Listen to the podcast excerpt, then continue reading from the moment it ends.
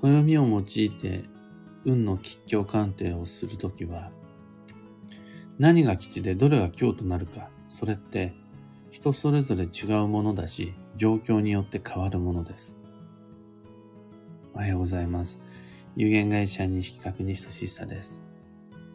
発行から21年、累計8万4千部の運をデザインする手帳、有機暦を群馬県富岡市にて制作しています。最新版である有機暦2024は現在も販売中で残り120冊となります。気になる方はひらがなにて有機暦と検索をまだ変えます。で、このラジオ、聞く暦では毎朝10分の暦レッスンをお届けしています。今朝は、吉祥とは共通ではなく、個別の指針。吉祥とは共通固定ではなく、個別変動の指針。というテーマでお話を。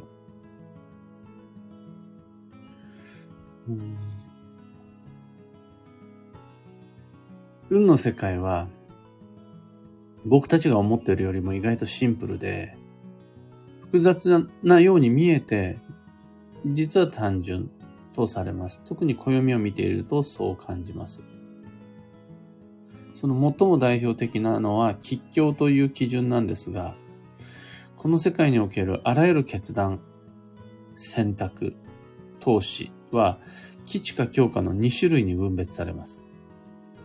どっちでもないとか、どっちとも言えるってのなくて、未来に向かう時の選択肢、分岐点は必ずどっちかが基地でどれかが今日になる。父を選べば運が良くなる。今日選ぶと運が悪くなる。このシンプルな構造で人生が進んでいくものとされます。と、どっちでもない道、どっちつかずの道はありません。ただこのシンプルさが災いして、多くの誤解が生まれてしまうから注意が必要です。例えば、基地だけが正解で今日は間違いとか、基地を選べないならもう意味がないとか、何としてでも誰かを傷つけてでも今日を避けなくちゃならない。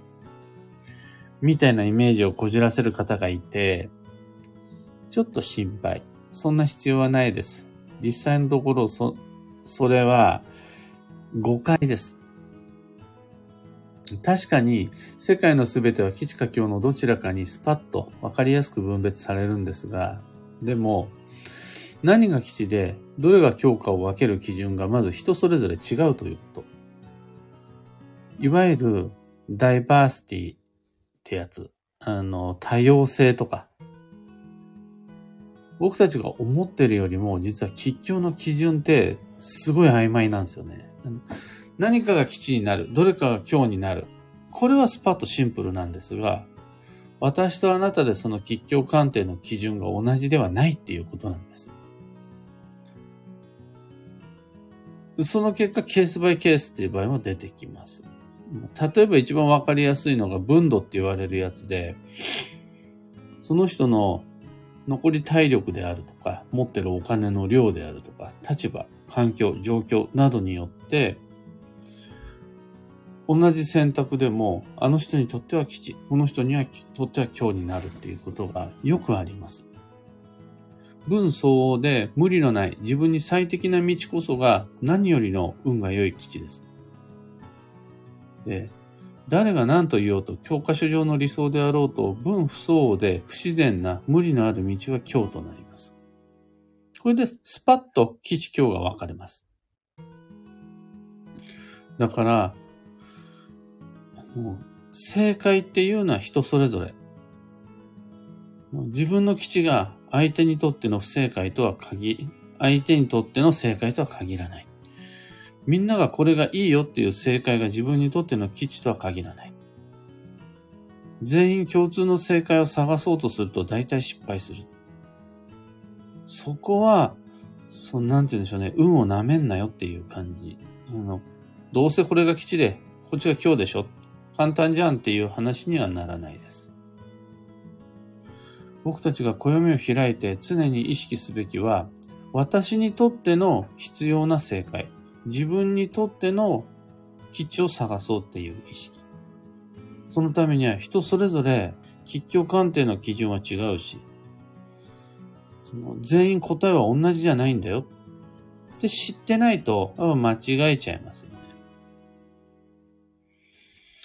でもう一つポイントとなってくるのが、この吉祥鑑定の基準は、実は固定じゃなくて変動であるっていうことなんです。例えば自分の調子の良し悪しによって吉祥鑑定の基準は変わったりします。あとは必要性必然性に応じて今回は基地だけれど次回は今日とか通常時であるならば今日になるんだけれども今回に限ってはそれこそが自分にとっての最適解基地ですってなる場合があります。繰り返しになりますが吉祥はスパッて分かれるんです。でも、毎回それが基地、毎回それが今日とは限らないんです。変動だからです。これが、吉祥鑑定の基準は実は、個別であり、変動。それって実はパーソナルな自分にとっての答えであって、なおかつ毎回同じとは限らない。これが単純明快なはずの人生模様を、こう、カラフルに、の、複雑に、有機的に、オーガニックにしていくっていうからくりです。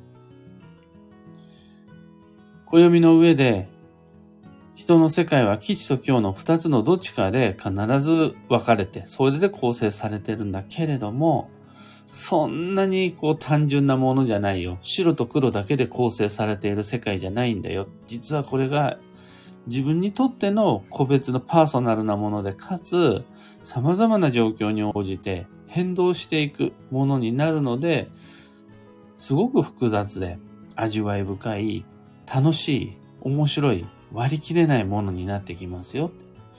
いうことを知った上で私のその時点での最適解をその時点の自分でのこれでいいんだっていう運を信じて進んでいくのが大正義、大正解となります。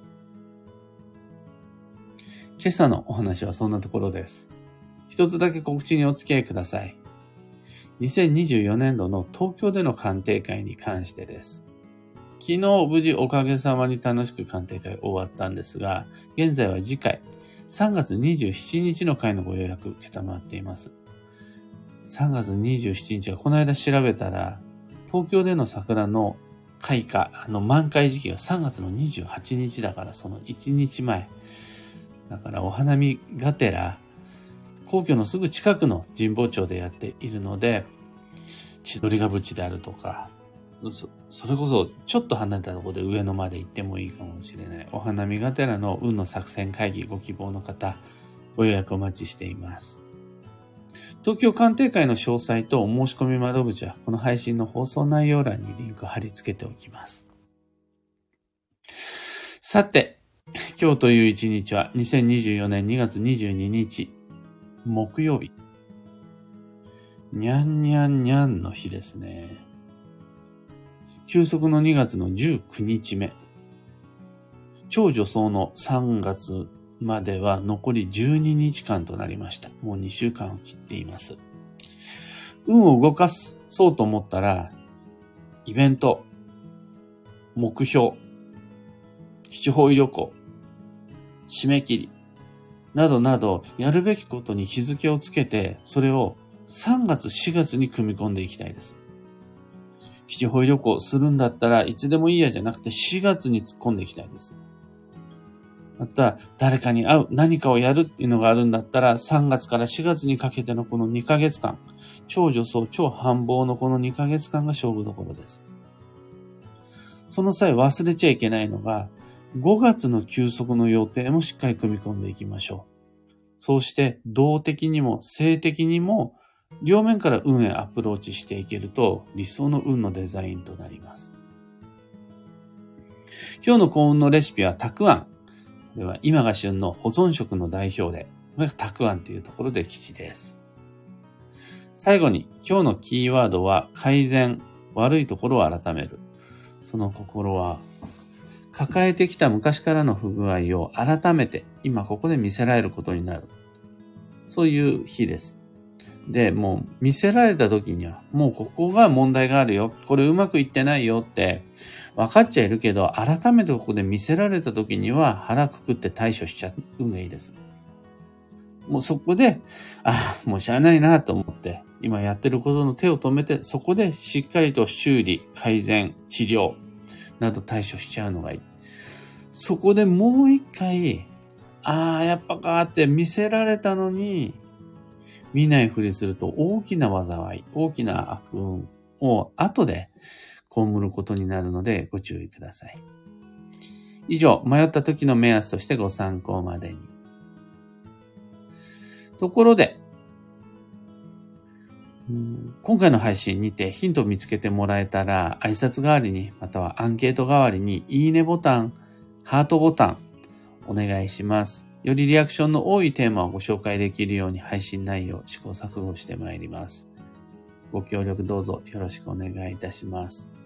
それでは今日もできることをできるだけ、西企画西俊久でした。いってらっしゃい。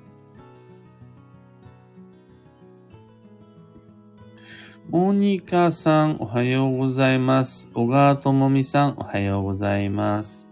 かんぽ花子さん、おはようございます。マイクさん、おはようございます。グルーブさん、おはようございます。キーボードさん、おはようございます。